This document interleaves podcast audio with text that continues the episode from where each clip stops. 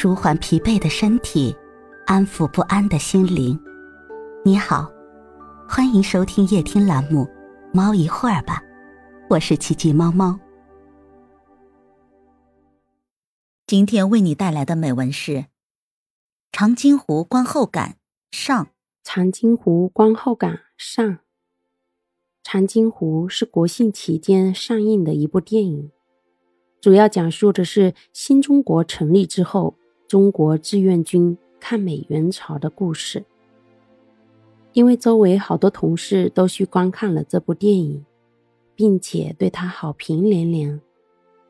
影片开头只见主人公五千里坐在船上，可以看出当时生活艰苦，平民百姓只能住在船上，而且还要去打仗。一个不小心就会丧命，而五千里他们一家三兄弟全部都去打仗了。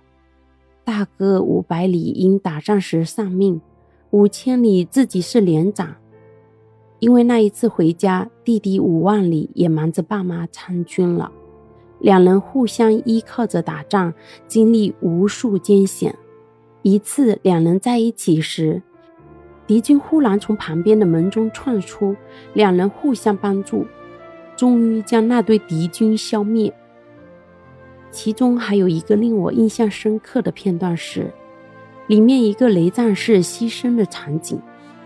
他为了运走敌人丢下的标识弹，让战士们都可以回家，不惜牺牲自己。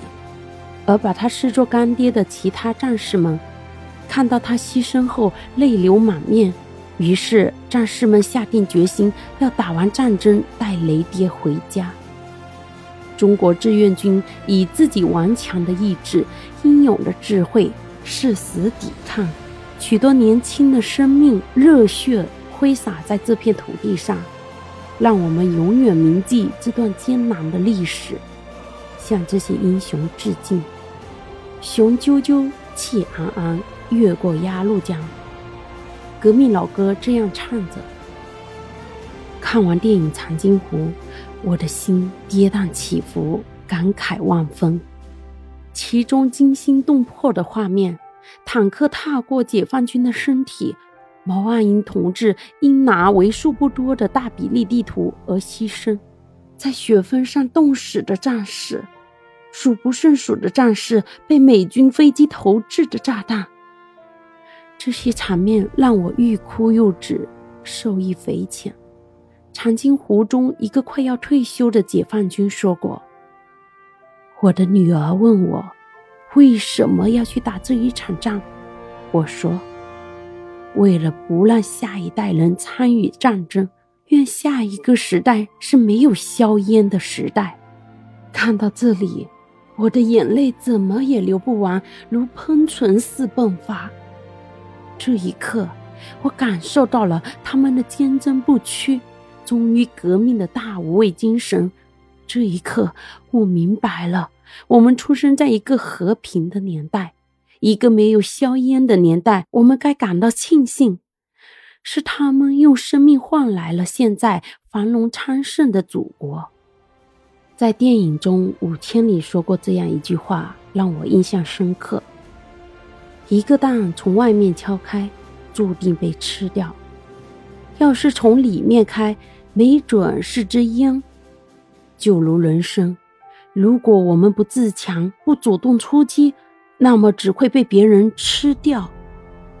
抗美援朝的战士们英勇杀敌，不顾生死，服从命令。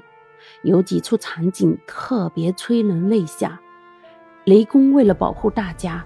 将标识弹转移，与敌人同归于尽。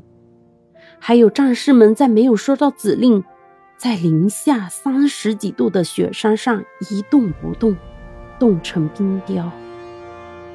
这部电影让生在和平年代的我感受到了当时的不易与艰辛。每个人都是英雄，伟大的英雄。我们现在的幸福都是祖祖辈辈用鲜血换来的，所以我们要替他们活下去。此生无愿入华夏，来世还做中国人。在《长津湖》这部电影中，无论是五千里、五万里，还是梅生、于从龙，每一位凄怜的战士脸上都有清晰可见的伤痕，一身军装上破洞累累，连补给食物土豆都成了奢侈品。这部电影以老兵的视角回顾了以往那些在抗美援朝时发生的许多惨烈的战争，在零下四十度的严寒中，有多少战士为了不被发现，将自己埋在白雪之下？又有多少战士在雪中被活活冻死？明明已经冻得心寒，为什么不退或逃走呢？我想，其中的原因他们比谁都清楚。自一八零四年到一九四五年，这一百多年中，有多少中国的珍宝被夺走？有多少生灵被涂炭？有多少士兵为了自己，为了百姓？为了父母，为了儿女，为了刚刚诞生的新中国，不顾自己的生命，走上沙场，保国安民。我们在这里吃雪，正是为了祖国的人民不吃雪；我们在这里蹲防空洞，祖国的人民就可以不蹲防空洞。美军打仗冷了可以生火煮咖啡，饿了有鸡腿与巧克力。晚上睡在鸭笼睡套里，受伤了直接抬到直升机里疗伤。而中国的军人们却与他们截然相反，不胜，无宁死，在抗美援朝做出献身的英雄，还有千千万万。他们的精神令美军都为之肃然起敬，也令我们这些后辈自豪与骄傲。我看完《长津湖》这部电影后。热泪盈眶，眼泪一直在眼睛里打转，可是一直没有落下来。《长津湖》这部电影里讲述的是抗美援朝战争的故事，里面的战士大多数都是年轻人。这场战争困难重重，那些年轻的志愿者要爬过高高的雪山，那里的温度最低达到零下三四十度。他们穿着单薄的衣服，每天都要走几十公里。他们没有精良的武器装备，但是他们要和美军的飞机、大炮、坦克打仗。他们每天只能吃一个土豆，还要剩几个给伤员吃。美国军人却在自己那舒适又温暖的阵地里过着圣诞节，吃着烤鸡肉。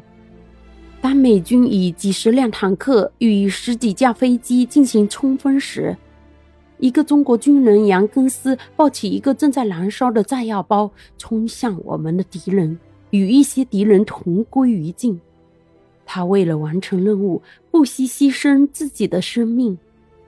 最后，我们的志愿军战胜了美军。我要向他们学习这种热爱祖国、不怕牺牲、勇往直前的精神。我们还要珍惜现在的幸福生活，因为这是用他们的牺牲换来的。